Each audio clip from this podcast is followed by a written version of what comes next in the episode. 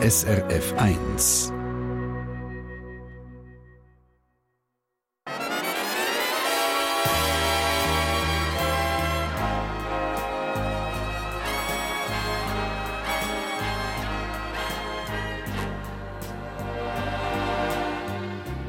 Persönlich.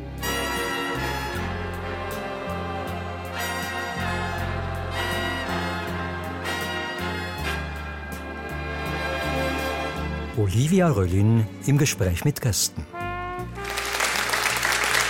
Ja, einen schönen Sonntagmorgen und herzlich willkommen hier beim Persönlich aus dem Casino Bern. Schön sind Sie mit dabei für die Stunde mit zwei Persönlichkeiten, die jedenfalls eine Gemeinsamkeit schon haben. Das ist das Essen. Bei mir ist der Gregor Hasler, 55. Er liebt das Fotografieren und das Forschen. Darum ist er auch Professor für Psychiatrie und Psychotherapie geworden. Bekannt ist er vor allem durch sein Buch über den Darm nebst vielen anderen. Er lebt mit seinen zwei Kindern und seiner italienischen Frau in Bern. Und Mentari Baumann, sie ist 30 und bevor Sie fragen, was das für ein Name ist, er ist indonesisch wie ihre Mami und bedeutet Sonne. Und sonnig ist auch ihr Gemüt, auch wenn sie sich beruflich mit der Gleichstellung in der römisch-katholischen Kirche auseinandersetzt, in der Allianz gleichwürdig katholisch. Sie lebt mit ihrer Frau in Bern.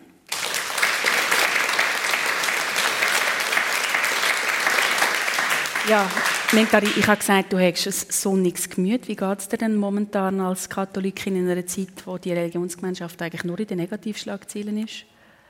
Ähm, ja, schön reden lässt sich gar nicht.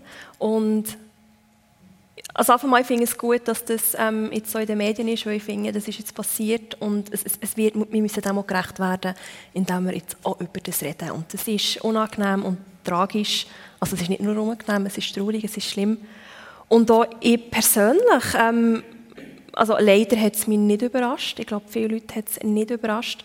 Und trotzdem, also obwohl wir uns wir, wir gewusst, es kommt, und in dem Moment, wenn du dem zulassen ist und die, die Zahlen liest, ist schon, pff, also es ist schlimm, es nimmt doch jetzt Vertrauen. Mhm. Ähm, ja, und ich glaube, es geht auch ein bisschen gleich. Wir sind so ein bisschen irgendwie das, das Zerrissene, das, ähm, ja, wie dagegen auflehnen, also gehen und, oder bleiben und irgendwie probieren, etwas zu verändern, Kultur zu verändern. Ich glaube, da geht es auch nicht ein bisschen gleich. Probieren, etwas zu verändern, das machst du eigentlich ja auch beruflich. Eben Allianz gleichwürdig katholisch heißt die Organisation, wo du, wo du schaffst. Ähm, das heißt, du bist tagtäglich mit dem eigentlich auch beschäftigt. Heißt das, du hast einfach eine extrem hohe Frustrationstoleranz? Ja. Ich, also, ich glaube schon. Also anders ging es ja nicht. Aber gleichzeitig bin ich auch nicht alleine. Also wenn ich jetzt einfach ich wäre und ich bin die Einzige, die da gegen die Wange säckelt, dann langt, glaube ich, einfach eine hohe Frustrationstoleranz nicht. Mhm. Aber durch das, bei uns, ähm, unsere Basis, Basis ist eine Projektgemeinschaft. Und dort sind Einzelpersonen drin und Organisationen und Verbände, die genau das Gleiche machen und die sich schon viel länger für die Veränderung einsetzen, als ich das überhaupt mache. Und das dann wie zu erleben, wie sie arbeiten, ähm, was sie für eine Motivation haben und für eine Hoffnung haben, das hilft natürlich dass ich das auch weiter führen kann. Also trägt sie ja durch eine Gemeinschaft sozusagen? Absolut, ja. ja. Gregor, du bist reformiert. Wie schaust du eigentlich auf das? Schaust du als Fachmann auf das oder als Privatperson? Ja, wir haben natürlich auch zum Teil Opfer von den Kirchen, vor allem auch von Freikirchen, die wir behandeln. Äh, sonst mit der katholischen Kirche, ich bin in Luzern aufgewachsen und der erste Psychotherapeut, den ich da als Teenager hatte, der war katholischer Priester, ist dann austreten wegen so Problem schon vor 40 Jahren und hat sich eben darum, also mit einer ganzen Generation mit Psychoanalyse befasst, also wo man eben hinschaut, das Körperliche ernst nimmt, Sexualität ernst nimmt. Ja, so bin ich echt früher irgendwo mit dieser Problematik in Kontakt gekommen. Mhm. Und du hast jetzt gerade gesagt, wenn wir ein bisschen in die Kindheit gehen, die du jetzt gerade angesprochen hast, du bist in Luzern aufgewachsen und hast schon als 13-Jähriger angefangen, Computerprogramm schreiben und erfolgreich verkaufen. Ist das gesund?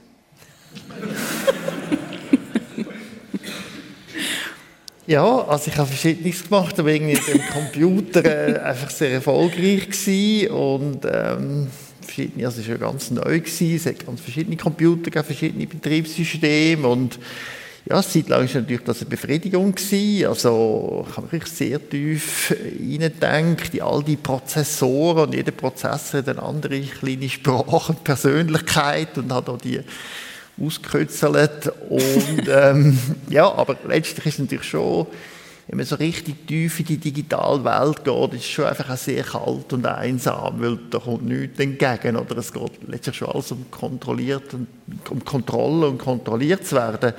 Das andere vielleicht Spannende war, ähm, ich bin von Firmen also beauftragt worden. Also ich habe mein Stundenlohn ist höher als mein jetziger, also einen wirtschaftlichen Abstieg erlebt. als 13-Jähriger besser ja, verdient als als genau. 55-Jähriger, das muss man zuerst mal schaffen. Und dann habe ich gesehen in den Firmen, oder? Mein Chef war natürlich hell begeistert gewesen, oder? Dann hat es noch nicht so viel Software gegeben, man hat also Maß geschneidert und dann musste ich mit den Leuten reden, die ich wollte, wo man wegdigitalisieren wollte, und das war natürlich unangenehm gewesen.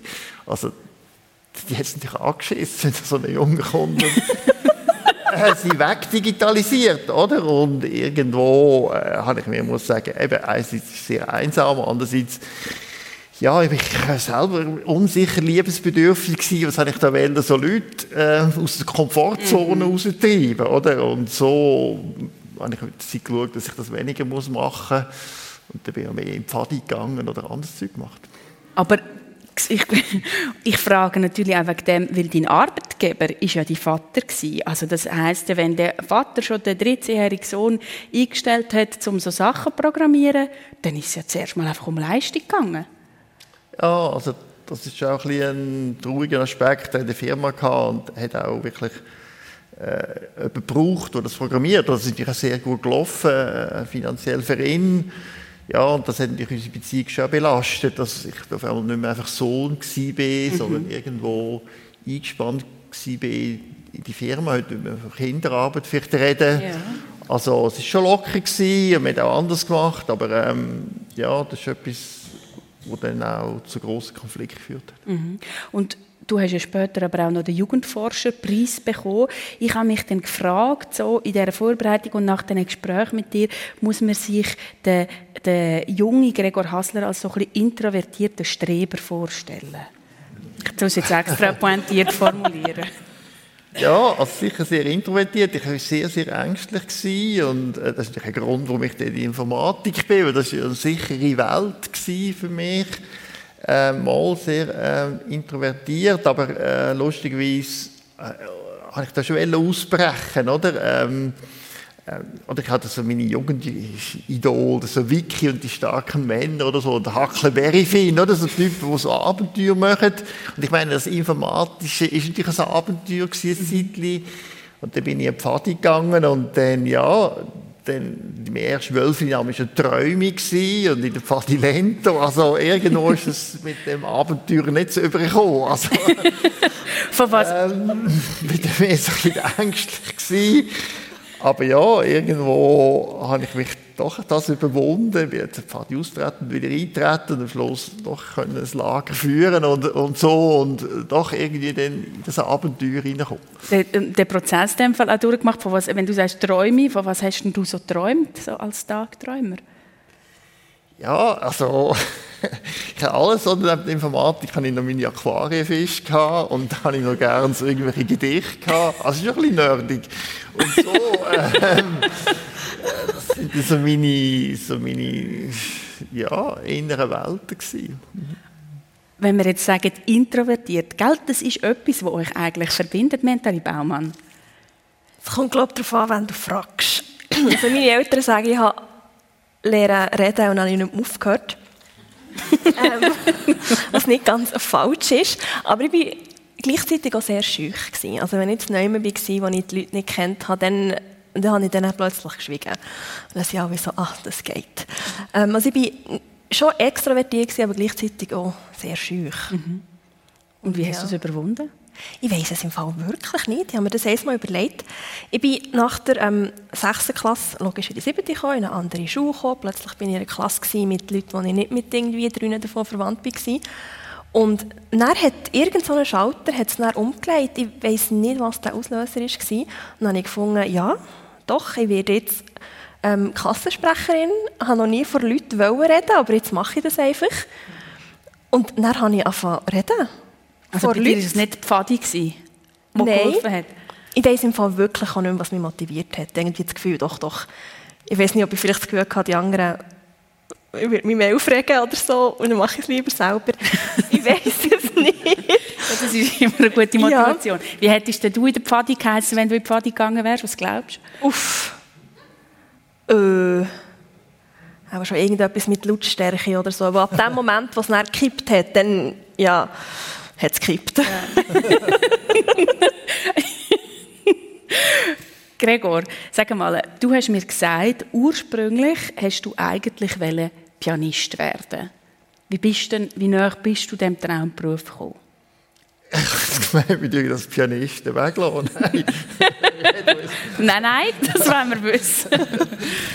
Nein, es ist tatsächlich so in der Phase, eben Aquarium, bin ich so, habe ich auch Klavier gespielt. Und das muss ich sagen, meine Eltern, vor allem meine Mutter, die da sitzt, also ich muss jetzt ein bisschen aufpassen, was ich sage, also hat das auch gefördert. äh, oder? Klassische Musik war ganz wichtig gewesen, und ich habe da Klavierunterricht bekommen, jede Woche und hat dort gespielt. Und ich habe auch so eine Großtante, Kasloni, und die ist also im Eistanz Schweizer Meisterin gewesen und hat nachher so Keyboard gespielt, ist so in Altersheim, Behindertenheim, hat gespielt. Und ich habe sie einmal gefragt, was macht das? Ich meine, Eiskunst und Keyboard, wie hängt denn das alles zusammen? Und dann hat sie gesagt, ja, ich will einfach den Leuten Freude machen. Mhm. Da dachte ich, das ist, noch, das ist nicht so. Und da dachte ich, ja, vielleicht könnt ihr auf dem Keyboard einfach sehr gut werden und so ein Leben machen, oder? Und dann gespielt. Oder meine Lehrerin ist wirklich gut gewesen. Die gibt es vom Debussy, Prelude oder, oder so von Chopin, Mazurka. Das sind einfache Stücke, aber es tönt schon wie du ein Konzert. genau, tönt nach Film, Sehr romantisch ja. und so, oder? Und dann hat das gut angefangen. Aber jedes Jahr hat dann die so einen alle Schüler, Schülerinnen eingeladen und jeder hat da gespielt, oder? Also da bin ich wirklich voll nass vor äh, Nervosität. Und da habe ich natürlich schon gesehen, am Anfang haben all die Prelude gespielt. Aber in der Zeit haben die natürlich wohltemperiert, sind alles gespielt. Und ich war immer noch ein Prelude. Irgendwo klappt etwas nicht ganz. Ich habe noch gedacht, gut, ich muss auch improvisieren. Da habe ich improvisiert. Am Anfang hat das auch noch gut getönt, aber da sind dann immer die gleichen Melo Melodien gekommen.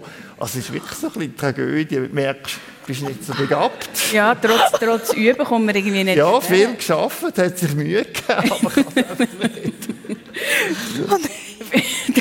du bist ganz hingenommen, mental ja. über das. Wie nah ja. bist du deinem äh, Traumberuf, den du als Kind hast, gekommen, jetzt, heute?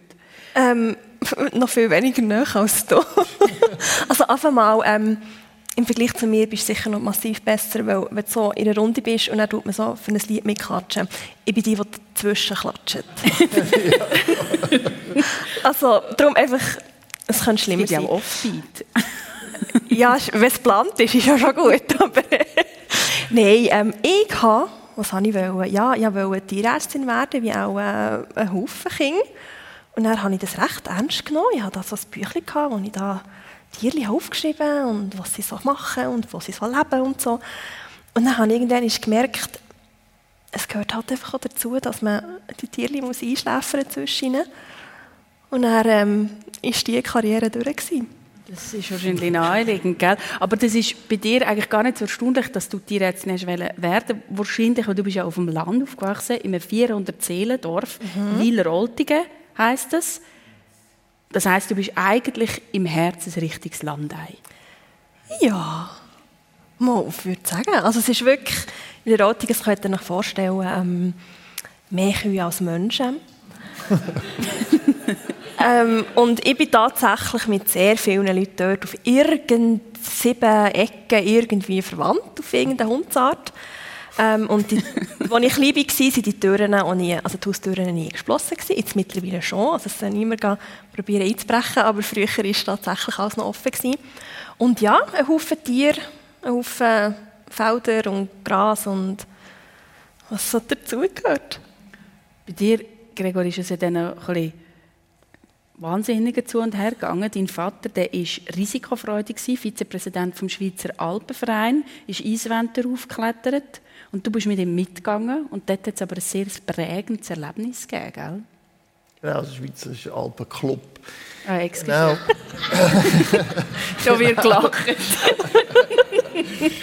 ja, Jetzt muss alles korrekt sein. Also ich kann nur sagen, als er äh, gestorben ist, aber sehr alt, äh, habe ich dann all die Unterlagen ein zusammengesucht und Fotos und Leute geredet, die er kennt hat. Und da habe ich schon gemerkt, dass, dass er nur für den Berg gelebt. Also, also nicht für einen Computer oder so. Es ist nur um den Berg gegangen. Es ist wirklich eine spirituelle Dimension angenommen. Und so ist auch so, dass er uns mitgenommen hat. Also wir können mitgehen und wenn wir nicht mit, ist er gleich gegangen. So. Mhm. Aber dann bin ich zum Teil mit. Also Skitour, das hat mir sehr gut gefallen. Ähm, aber auch klettern. Und eines sind wir da ins Pilatus-Massiv. Da gibt es wirklich richtige Felswände. Und klar, er war wirklich sehr gut. Er hat nie einen Unfall. Er war früher Leichtathlet, also wirklich sehr starke Person eigentlich. Und da sind wir sehr eine, eine steile Wand darauf. Er war schon oben auf dem Grat, hat sich dort gesichert. Es war wirklich alles sehr gut. Gewesen. Ich habe so ein Gestelltchen angehabt, das ist wie ein Klettergurt. Und dann hat man einen Metallring da vorne und dann Hebseil dort drin. Und dann ist wirklich eine steile Stelle gekommen, ich wirklich runtergesehen habe, das sind hunderte Meter runtergegangen. Ich habe gesehen, ich finde die Griff irgendwie nicht. Dann dachte ich, jetzt, ja, jetzt muss ich mich wahrscheinlich raufziehen. Und in dem Mal schaue ich den Knopf an und sehe, der Knopf ist offen. Mm. Und wirklich für einen Moment habe ich gedacht, das ist wirklich totale Todesangst. Ich dachte, da stirbst du wahrscheinlich, weil ich halte auch die Nervosität nicht aus. Mhm. Aber dann irgendwie jetzt Klick gemacht, ich bin in so einen Trance-Zustand gekommen und ja, dann bin ich auf einmal sehr, sehr ruhig geworden. Ich habe mich auch so ein bisschen von außen gesehen, wie wenn ich nicht ich klettere, sondern irgendetwas klettert da. Mir ist dann völlig klar geworden, wenn ich da rauf muss. Aller Ruhe bin ich dort rauf. Äh, und auf dem Grat oben aber ist dann die Trance zusammengebrochen und ich habe wirklich wahnsinnige Angst gehabt. Also ich habe wirklich geschlottert vor Angst und auch gekühlt. Ich war auch irgendwie sehr enttäuscht, hässlich gewesen, dass das passieren konnte. Er hat den Knopf gemacht, also ich habe ihn nicht ja. selber gemacht. Ja, das hat mich natürlich schon erschüttert, auch in ihn irgendwie, ähm, dass er so unsorgfältig ist auch mit mir und ja, andererseits bin ich schon erstaunt gewesen, dass es da wie so eine andere Vernunft gibt, wo sich so einschaltet, das Notprogramm, wo in einer Not auf einmal so eine Hilfe hast. Das, das hat mich auch also Selbstvertrauen in dich selber vielleicht sogar? Ja, ja, es irgendwie so Kräfte in einem gibt, ja. Erzählt äh, Gregor Hasler hier persönlich auf SRF 1 zusammen mit der Mentari Baumann. Mentari Baumann, bei dir hat es auch Lust auf Aufstieg gegeben. Mit 18 hast du dich auf die Liste für die Nationalratswahlen setzen lassen. Das ist ja schon noch recht erstaunlich, wenn man hört, dass du vorher so ein Kind bist. Ja. Wie ist es zu dem gekommen? Irgendwie hat es wirklich so angefangen, auch bei dieser Schule. Ich bin da irgendwie die Klassensprecherin geworden und dann bin ich Schülerratspräsidentin geworden. Und das ist jetzt nicht ein riesen Aufstieg. Und wir haben da Sachen entschieden, wie wenn ist Pause am besten und wie gross sollte der Pausenplatz sein, so ein bisschen solche Sachen. Und dann, so habe ich mich auch schon angefangen interessieren, da politische Prozesse, wie sieht das überhaupt aus, was passiert dort. Und habe dann mich sehr interessieren für die ganzen Gleichstellungsthemen. Mhm. Und dann habe ich plötzlich das Gefühl gehabt, ich verändere jetzt etwas. Mit 18. Ohne zu wissen, wie. Ich mache es jetzt einfach. Man muss vielleicht auch sagen, ich komme schon aus einer Familie, die ähm, nicht politisch in dem klassischen Sinn war, aber es sind wirklich beide Seiten, jetzt von Mami und von Papa, bin, sind irgendwie gesellschaftlich aktiv gewesen. Also in, in der Gemeinde oder in Indonesien war es mehr in der Kirche gewesen, wo wirklich auf diese Art und Weise probieren, etwas zu verändern. Und dann habe ich das Gefühl, doch, ich kandidiere jetzt mal für den Nationalrat. Schauen. Natürlich bin ich nicht gewählt worden, das überrascht ja, glaube ich, niemand. Ähm, dass ich mit 18 ohne Erfahrung nicht gewählt worden, aber ähm, ja, dann habe ich zuerst einmal in meinem Leben ein Interview gehabt, Eben, was hast du daraus gelernt? Das ist ja gleich so ein, so ein, ein mutiger Schritt, auch, den man als 18-Jährige macht. Ähm, ich glaube, was ich wirklich das erste Mal dort erfahren habe, ist, dass Leute ähm, mich kritisieren, ohne dass sie mich kennen. Bis zu diesem Zeitpunkt sind es, man wird ja kritisiert, logisch, mhm. aber dann ist es Leute, die man kennt, sei es Lehrer, sei es Leute aus, aus dem Büro, also dann bin ich noch in Lehre etc. Und dann hat es immer einen Grund gehabt. Und das ist das erste Mal, wo Leute ihre Kommentarspalten wie über mich Sachen geschrieben haben, wo sie nicht gewusst haben, ob das wahr ist oder nicht. Und das ist schon ein Lehrplatz wo ich jetzt immer noch, also immer noch am Lehren bin, weil es hört ja nicht auf. Aber ähm, doch irgendwie so ein Fehler zu tun. Mhm. Und du hast jetzt ein paar Mal deine Mami angesprochen, eben, sie ist aus Indonesien und darum hast du deine Kindheit also ein bisschen zwischen dem Wileroltigen und Indonesien verbracht. Du bist äh, mehrere Monate äh, im Jahr in deiner Kindheit dort gewesen, bei deinen Großeltern. Was hast du aus dieser Zeit für dich mitgenommen? Also ganz praktisch natürlich die Sprache. Also ich rede jetzt Indonesisch. Ähm, und die ganze Kultur, weil wenn wir in Indonesien waren, sind wir wirklich in Indonesien. Und mein Papi, der redet auch Indonesisch und dort war wirklich alles Indonesisch. Aber wenn wir in der Schweiz waren, ähm, ist Indonesien gleich auch im Zentrum. Also es ist irgendwie bin ich dann in Indonesien gewesen, und dann bin ich nur dort gewesen, und zwischen mit den Großeltern in der Schweiz telefoniert und ich musste Berndeutsch wieder brauchen. und dann bin ich zurück in die Schweiz gekommen und so bevor ich eingeschult wurde, habe ich dann Deutsch auch ein bisschen vergessen gehabt mhm. und habe mich dort irgendwie so ein bisschen das wieder aneignen. Hingegen Indonesisch habe ich nie vergessen, weil wir das immer geredet haben, auch in der Schweiz. Aber ähm, ja, was am prägendsten ist, ist jetzt, oder dort, wo ich mich jetzt wie immer noch am meisten Kontakt habe, ist die ganze Küche natürlich. Ja. Essen.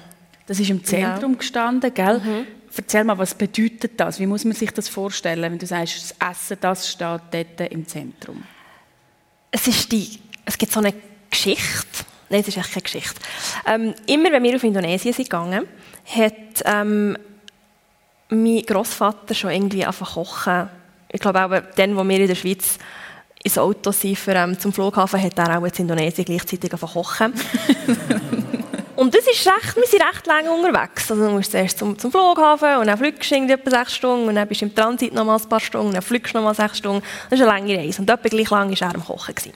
Und das wird auch immer besser, je länger das Kochen. Das ist mit dem meisten indonesischen Essen so. Es ist alles sehr aufwendig und es kocht auch sehr lang und dafür ist alles sehr fein. Und das, was er jedes Mal gemacht hat, ist immer das Gleiche. Das heisst, ähm, Babi Ketchup hat nichts mit Ketchup zu tun. Ähm, das ist so eine süße Sojasauce. Und dann kocht das Fleisch dort drinnen einfach Tage, Tage lang. Und dann sind sie uns abholen am Flughafen. Und dann hat er schon gesagt, Gell, du weißt, was es näher gibt. Und ich so, oh, natürlich weiss ich, dass es näher gibt. Dann so, ja, es kocht schon lange. Und ich so, ja, ich weiss. Dann sind wir so angekommen und dann war alles schon auf dem Tisch. Gewesen. Weil auf, es ist immer Essen auf dem Tisch, das ist sowieso. Jetzt unabhängig, ob jetzt ein spezieller Anlass ist, wie an Grosskinder kommen, sondern auch sonst. Am Morgen wird einfach das Eis gekocht, in dem, so einem, einem riesigen Reiskocher oder früher halt noch in einer richtigen Pfanne. Und dann ist das Reis einfach da, den ganzen Tag. Und zum Morgen, zum Mittag, zur Nacht und es hat immer zu essen. Und ähm, so wie wir es hier kennen oder wie wir, wie wir heutzutage Häuser baut mit den offenen Küchen, das hat es dann schon nicht gegeben. Die Küche war schon so ein bisschen neben aussen. Ähm, es ist aber auch häufig, hat es nicht mal ein Dach gehabt, oder so ein Wellen, mhm. Wellendach, aber es regnet dann gleich auf der Seite rein, weil sind eh auch nasse Küchen in Indonesien, da ist der Boden immer nass und so. Aber die Tür dort war schon immer offen. Gewesen. Es war immer ein Geläuf, rein, raus. Und es war immer irgendjemand am Kochen. Gewesen. Und du hast immer irgendetwas essen Also es ist wirklich ein Wunder, dass nicht alle so Kugeln rund sind. Ähm, es ist natürlich auch sehr viel sehr gesund und sehr viel Gemüse und so, das muss gleich auch noch gesagt sein. Aber ähm, ja, das ist im Zentrum und dann hockst du her und das Essen ist irgendwie schon da. Und dann kommen andere dazu, es sind ja riesige, also riesige Häuser nicht wirklich, aber es sind immer sehr viele Leute in den Häusern mit, mhm. mit Cousins und Cousinen und Nachbarn, die einfach kommen und so. Es ist ein Geläuf und ein, ja, Trauben und Essen ist so ein bisschen das. Dann kommst du zurück in die Schweiz und bist so einsam.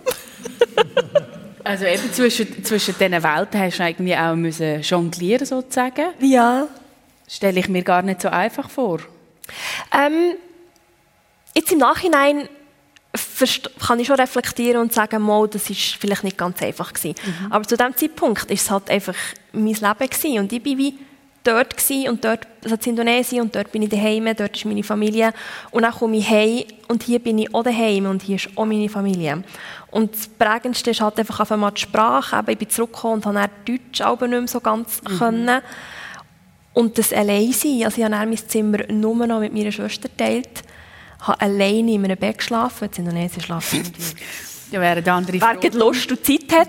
Ähm, und dann musste ich wirklich alleine in meinem Bett müssen sein. Und das ist dann schon ein bisschen, meine Schwester war sehr froh darum. Die hat gesagt, ja, zum Glück, oder?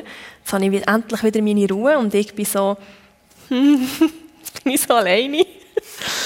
Aber das mit der Sprache, Gregor, das ist bei dir ja auch ein Thema, gell? Ich meine, du schaffst, wie ich es gesagt habe, in, ähm, in Fribourg. Deine Frau ist Italienerin. Der heiratet, ich glaube, eben Italienisch. Du forschst irgendwie vor allem auf, auf Englisch. Wie ist das für dich? Welcher Gregor ist der italienische Gregor und welcher der, der Schweizerdeutsch redet? Hat das einen Einfluss auf deine Persönlichkeit? Ja, also sicher die Vielsprachigkeit. Ähm das war für uns schon früher. Also mein Vater hat schon fünf Sprachen geredet, weil er für internationale Firmen gearbeitet hat. Meine Mutter war häufig in Paris mit einer Kollegin, um Französisch zu lernen. Äh, ich finde es einfach noch bereichernd, oder? weil man irgendwie, gerade in Freiburg, sind so die Hälfte von Professoren deutschsprachig, die Hälfte französischsprachig und dann merkt man immer, die anderen sehen es anders oder man muss sich irgendwie vermitteln. Es, macht ja schon das Bewusstsein aus, oder?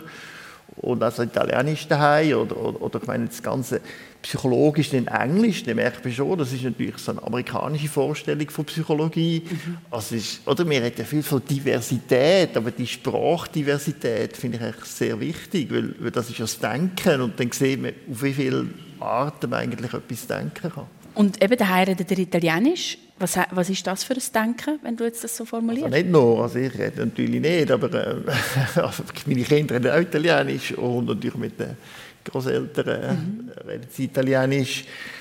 Ja, es ist natürlich auch ein anderes Italienisch. Natürlich das Gebrauchsitalienisch sind also einen südlichen Dialekt drauf. Also, oder Italiener sagen, es gibt kein Italienisch. Oder? so für einen Apuliese finden Mailänder das ja ganz komisch, wie der redet. So, das ist ja auch wie bei uns so.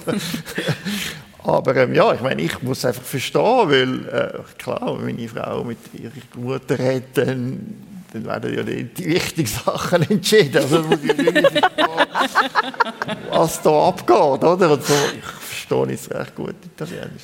Und etwas, was euch beide verbindet, das habe ich am Anfang gesagt, ist eben das Essen. Jetzt hat Mentari das gerade vorher extrem schön erzählt, wie das Essen in Indonesien und darum nachher auch daheim so im Zentrum gestanden ist. Und das ist bei deiner Familie auch der Fall, oder? Die Familie Hassler kommt aus dem Emmental, haben auch Emmentaler Käse hergestellt. Was bedeutet das genau? Was hat das bei euch bedeutet, dass Essen so im Zentrum gestanden ist? Für dich? Genau, es ist so ein bisschen von der Herkunft her, wie sagst, Hasler, es gibt so verschiedene Haslers, aber wir sind die, die den Emmentaler gemacht haben und nach Legende haben wir den sogar erfunden. Nein! Nein.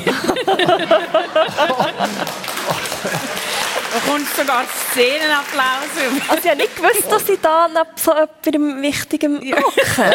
Eben, also, ja, das also, also, äh, also nach jemandem mit einer wichtigen Legende, würde ich sagen. Und auf der anderen Seite haben die so Bäckereien gehabt und die haben auch so neue Glassestängel. Ich weiß nicht, weder mit Glasse noch mit Stängeln zu tun gehabt, sondern es war einfach ein Blätterteiggebäck.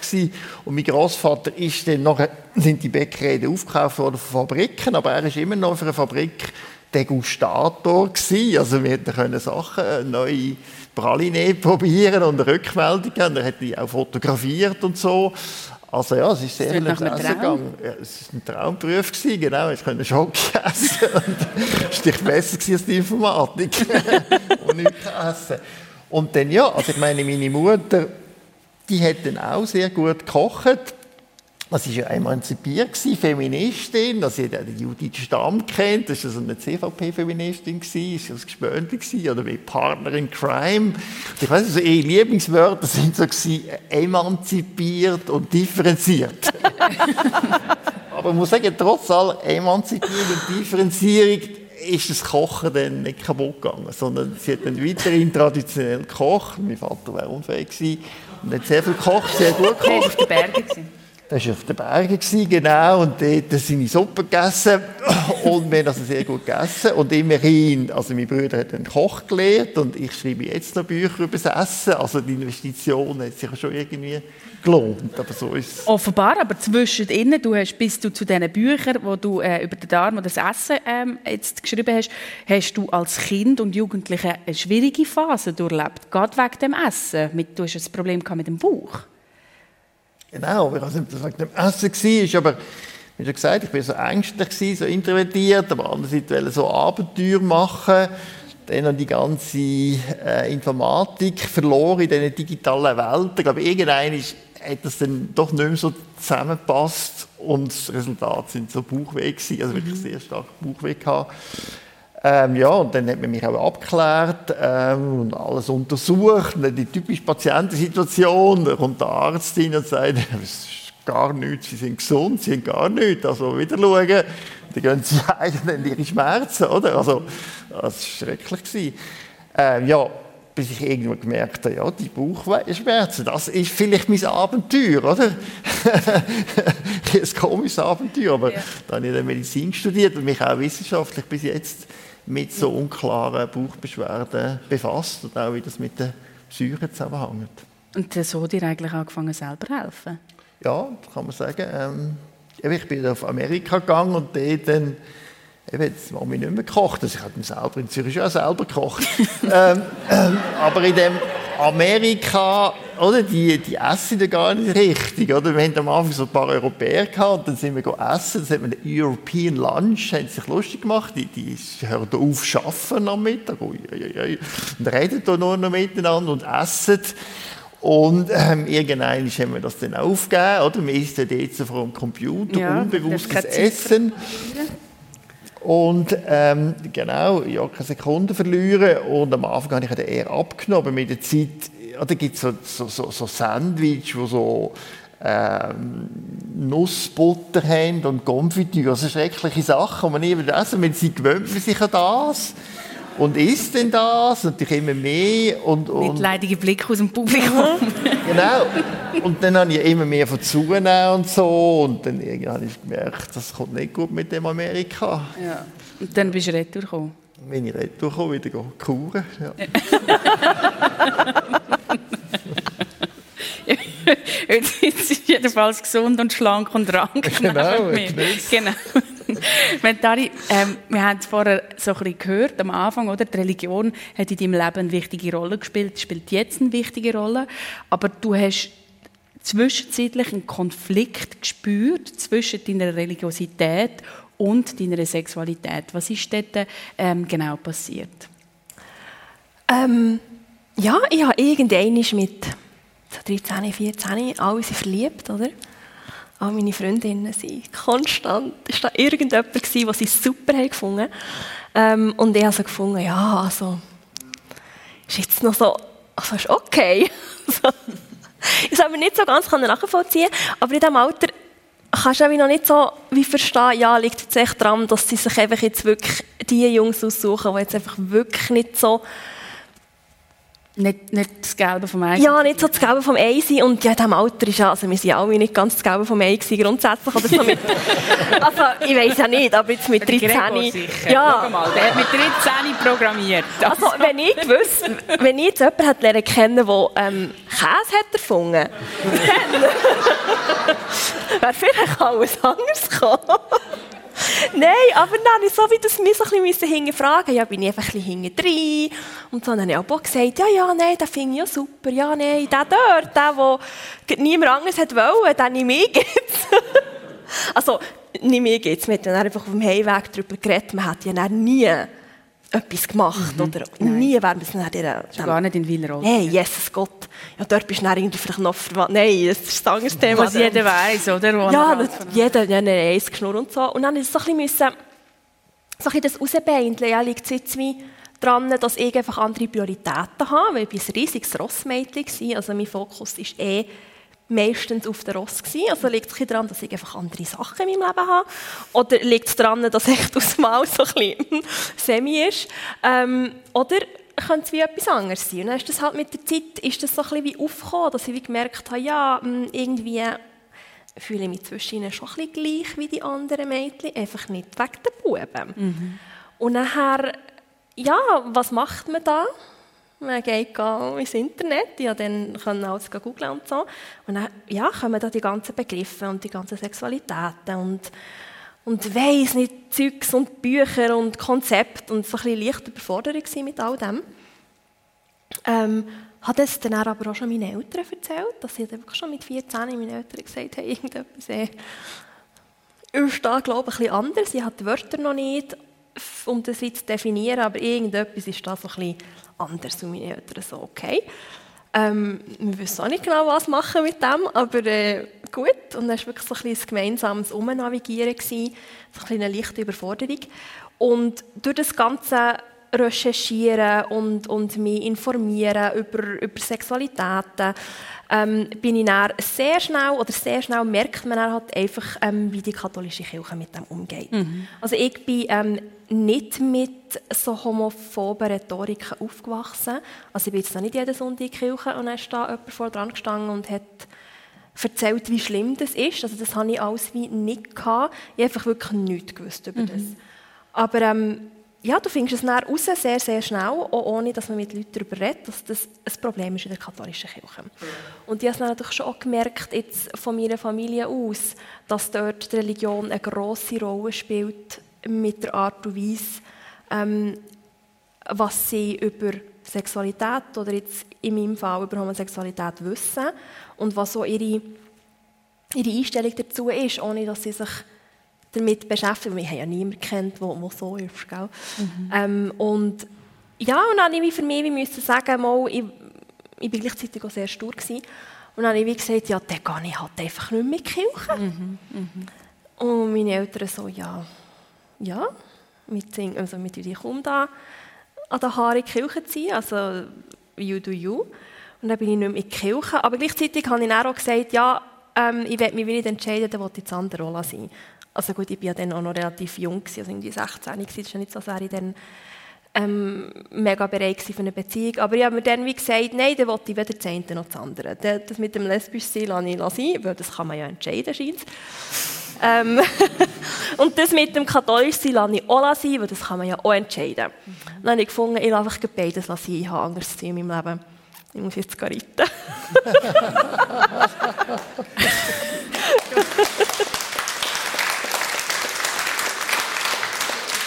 Und du hast aber beides nicht sein später. Du bist tatsächlich, jetzt bist verheiratet mit der Steffi, schon, glaube ich, fünf Jahre, gell?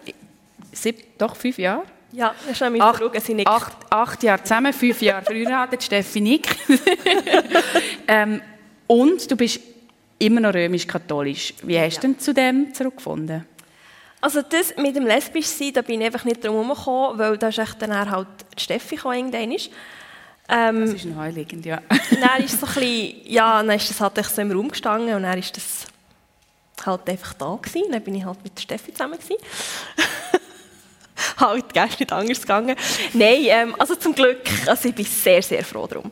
Und das mit dem katholisch sein, ich habe dann auch schon natürlich gemerkt, dass ich bin so aufgewachsen mit dem, mit diesen, mit diesen Traditionen, mit diesen Ritualen. Und was bei mir noch dazu kommt, ist das Indonesisch sein ist für mich wie so eng an die Religion geknüpft. Irgendwie ist das für mich wie, das gehört irgendwie zusammen. Also mhm. es gibt sehr viele Leute von Indonesien, die nicht katholisch sind, Mehrheit sogar.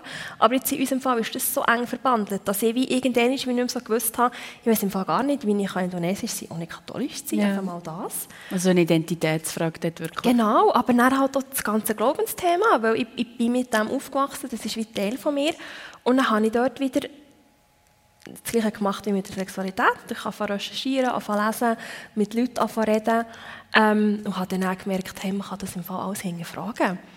Man muss im Fall nicht einfach, oder man muss nicht einfach katholisch sein und zu allem Ja und Amen sagen und alles einfach so annehmen, wie es ist, sondern man darf im Fall das Zeug recherchieren, man darf das Zeug hinterfragen, man darf auch Sachen nicht in Ordnung finden, man darf sich auch für Sachen einsetzen, die noch nicht sind mhm. oder wo, wo nicht so laufen, wie sie jetzt mir das Gefühl haben.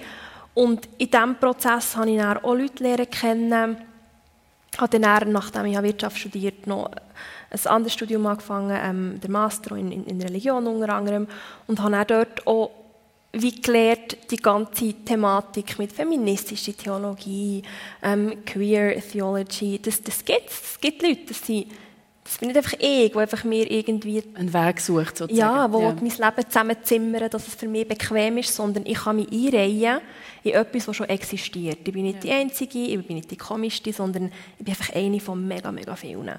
Und das hat dann so mir geholfen oder mir so ein bisschen wieder Weg wieder zurück zurückgezeigt. Schön. Sagt Mentari Baumann hier auf SRF 1 in der Sendung persönlich zusammen mit dem Gregor Hasler. Wir machen jetzt einen grossen Gump, Gregor, und wir gehen zu dir ins Büro in Freiburg, weil dort im Schrank dort hat es Botox. Hast du darum so wenig Falten? Mhm.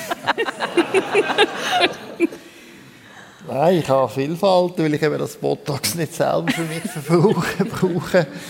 Aber es ist tatsächlich haben wir Botox. Ähm, weil das ja eine neue Therapie ist, ähm, bei gewissen Arten von Depressionen. Also da ist schon so, wenn das Forscher ist immer auf, auf, auf der Suche oder? Äh, nach Pilz oder anderen Heilpflanzen, Alraunen oder so. Und, äh, oder auch neue Identitätsformen, die äh, besser sind als alte Identitätsformen. Und irgendwann bin ich mal an das Botox gelaufen. Also das ist so eine Trauma-Tagung ähm, also, also die Leute sind traumatisiert und wie man die behandelt. Und das war eine Amerikanerin, eine von den großen Traumatherapeutinnen und hat einen sehr schönen Vortrag gehalten. Und es ist mir aufgefallen, dass ihr Gesicht so starr ist irgendwo. Also man muss sich vorstellen, das ist ganz starr und dann gibt es komische Botox-Backen und die ganze Mimik ist dann unten. Also so, man, kann man sie sehr gut kontrollieren und so hat die geredet, also wie eine Ritterin. Da habe ich nicht wieder gedacht. Ist schon, ich habe mich kaum können konzentrieren, was sie sagt. Ich habe mir das Gesicht bewundert. Und Aus dem Forschungsinteresse. genau. Dann hat es ein Referentenessen gegeben und dann bin ich gerade neben dir vis-à-vis platziert worden, weil ich auch in Amerika war. Man denkt, ich könnte wahrscheinlich dann irgendwie austauschen. Ja, und dann hat man den Weisswein getrunken und so. Und dann habe ich sie schon mal gefragt, ja, ist das eigentlich so, also, ist ein normales Gesicht oder so?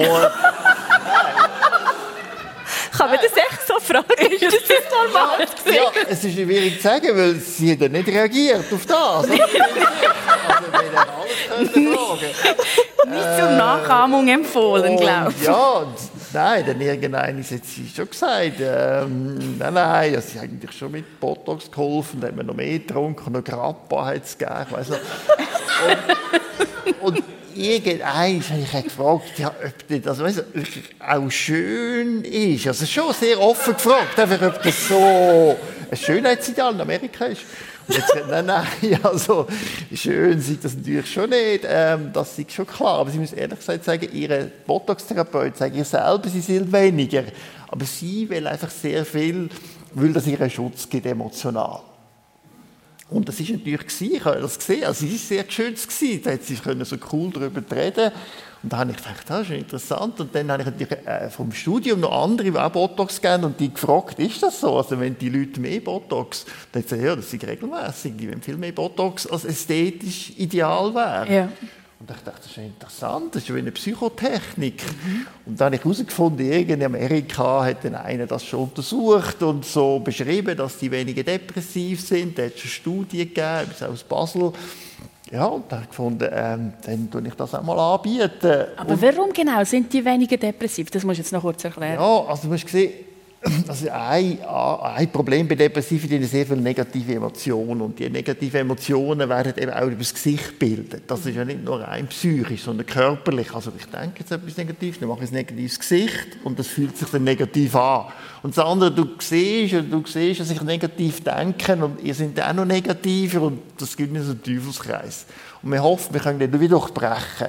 Also wenn ich das mal da, also man weiss auch, das ist ein wichtiger Fluss. Dass man das gegen aussen so ausstrahlt? Ja, so das dritte Auge bei den Spirituellen. Ja. Genau da ist eigentlich ein Muskel. Und genau, wenn man das, der flach ist, also hier zwischen den, zwischen, äh, in der Stirn zwischen den Augen sozusagen oben dran. So zusammen. Und, und wenn der gelähmt ist, ist also ich habe das selber äh, einen Selbstversuch gemacht, dann ist es schon so, dass man ja, dass man nur noch gar nicht so negativ kann sein. Oder vor allem, wenn man negativ will sein, dann zieht es wieder oder? Man merkt, ui, das habe ich schon wieder. Man merkt, wie viel negativ man eigentlich ist. Darum muss man es auch nicht dauernd machen. Es ist wie ein Unterricht. Und ähm, ja, äh, und ich habe es auch anderen gemacht und eine Zeit lang ist das so gelaufen. Äh, es ist eben, es geht vor allem bei den Leuten, die natürlich eine Mimik haben und, und, und auch viele negative Emotionen haben. Es gibt eine andere Depressionsarten. Mhm. Und dann haben wir auch Studien aufgesetzt, die immer noch nicht durchgeführt worden ist, leider. Äh, es ist schon interessant, dass obwohl es jetzt Studien gibt, die zeigen, dass das wirkt, ist es doch irgendwie nicht der grosse Renner. Also mhm. es nicht so viele Patienten, die das wollen. Aber, aber es ist eine spannende Therapie. Du bist ja sehr umtriebig, du hast ein Handy für so spezielle ähm, Sachen. Du forschst auch zu LSD, hast auch kürzlich ein Buch zu dem geschrieben.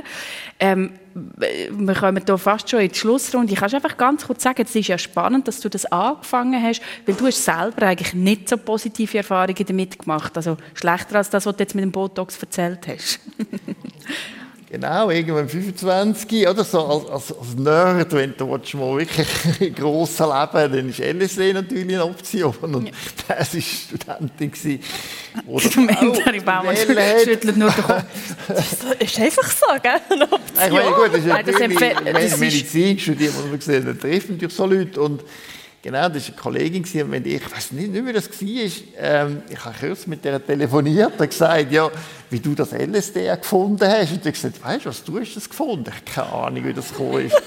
Hatten die ein Haus gehabt, und dann war mit dem Haus drin, zwei haben uns so betreut und wir haben das genommen, das LSD und ja, das war wirklich verrückt also alle Räume sind so aufgegangen oder wenn man so gelesen hat, jedes E ist so verdreht gewesen, also ganz verrückte Sachen sind da passiert. Also die Zeit ist auf einmal still geblieben und auf einmal ist sie so schnell gegangen und die Musik ist ganz anders gewesen.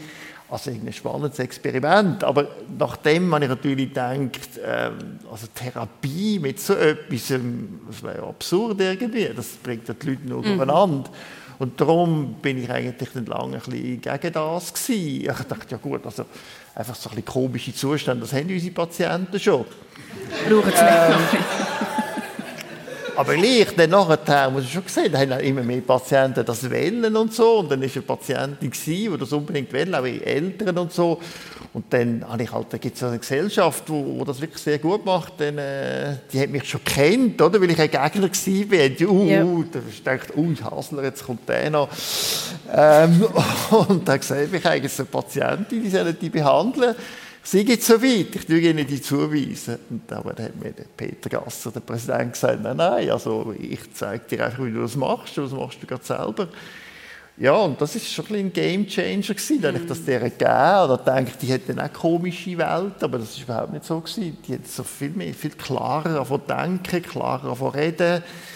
Ähm, und das ist wirklich therapeutisch sehr nützlich gewesen. Wir sind wirklich in der Psychotherapie weitergekommen. Und da habe ich schon gesehen, aha, da habe ich irgendetwas verpasst. Also irgendein Potenzial, wenn ich wirklich nicht, nicht so gesehen habe. Schon ein bisschen wegen der eigenen Erfahrung. Mhm. Und da habe ich dann neu das gearbeitet und dort ist halt einfach die Nachfrage riesig. Oder? Ich habe fast jeden Tag Leute, melden sich Leute, die das wollen. Mhm. Ähm, ja, und, und, ich mache jetzt das und, und das ist wirklich sehr, sehr spannend und für gewisse Leute auch sehr hilfreich. Genau, also die Forschung zu dem ist ja wirklich relativ groß derzeit eben und, ähm, und äh, das, was du jetzt vorher gesagt hast, logischerweise nicht eine Handlungsempfehlung, sondern es ist wirklich so, dass in der, in der Schweiz ganz, äh, eine Sondergenehmigung für solche Therapien nötig ist und die, die hast du und andere äh, Psychiater. Vielleicht am Schluss noch, wegen dem Umtreibungen, das bist du ja auch, Mentari. Also du bist letztes Jahr als Präsidentin von der Pride in Zürich äh, zurückgetreten, jedenfalls bist du bis letztes Jahr das gewesen. und dann auch noch im Vorstand von der FDP-Frauen. Was treibt dich so an, so viele Sachen parallel zu machen? Ähm, es hat ja alles gleiche rote Faden und das sind immer die ganzen Gleichstellungsthemen und die ganzen Sichtbarkeitsthemen. Also das egal wo ich jetzt bin, ob, ob es jetzt bei mir im Beruf ist, bei der Allianz Gleichwürdig Katholisch oder bei der Pride oder der Politik, ähm, es geht immer darum, dass Menschen so wie sie sind, dass sie dort einen Platz irgendwo können haben können. Mhm. Und das ist bei der Pride genauso um das gegangen. Also ich sehe es, ich sehe es selber eben nicht wirklich als Umtreibung. Für mich macht alles schön Sinn. Aber du brauchst ja wahrscheinlich gleich etwas, wenn du dich an so vielen Orten, so auch aktivistisch, ähm, mhm betätigst, auch immer wieder gegen Mauern anläufst, brauchst du doch etwas, das dir einen Ausgleich gibt. Und dort ist es, also ich, in der Küche, gell? Ja, also ich habe jetzt ganz viele andere Ideen bekommen.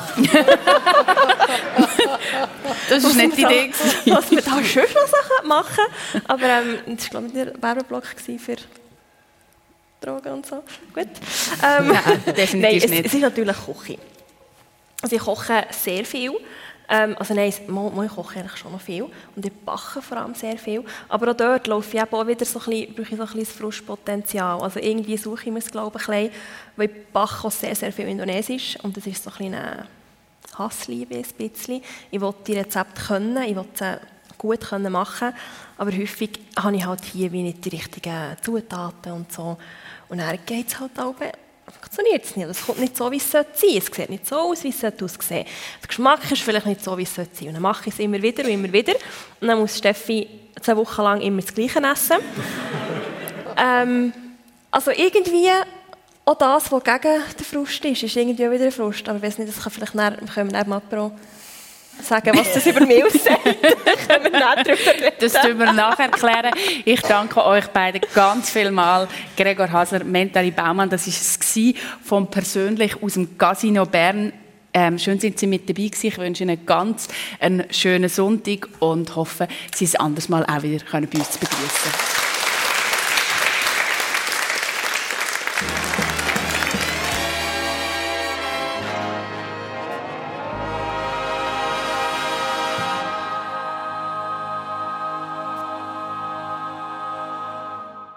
Die Sendung persönlich oder gehört hat mit der Olivia Röllin, die moderiert hat.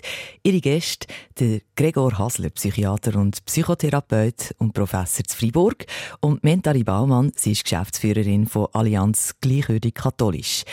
Sie waren im Casino zu Bern, für Technik verantwortlich der Marco Gemperlin und der Martin Zech. Und die Sendung die wird heute Abend um 10 Uhr bei uns im Radio bei SRF 1 wiederholt. Oder ihr könnt sie jederzeit nachhören. Wir haben sie auch online gestellt srf1.ch-persönlich. Und Sie haben über das Essen geredet, ihr noch ein bisschen mehr über Mentari Baumann und die indonesische Küche erfahren Sie ist ja zu Gast in unserem neuen Kochformat «Fromme Törtchen», wo heute Abend, Viertel ab sechs auf SRF 1 zu sehen ist. Nächste Sendung ist am 1. Oktober, am nächsten Sonntag. Dann der Christian Zeugin, der moderiert, und seine Gäste, der Willibald Guckenmoos. Er ist Organist und Daniela Wenk. Sie ist Inhaberin von Snowlife. Sie sind in St. Gallen in der Lokremise. Und wenn ihr gerne dabei sein die Veranstaltung ist öffentlich, ihr könnt ohne Anmeldung einfach vorbeigehen. Eine Sendung von SRF1. Mehr Informationen und Podcasts auf srf1.ch.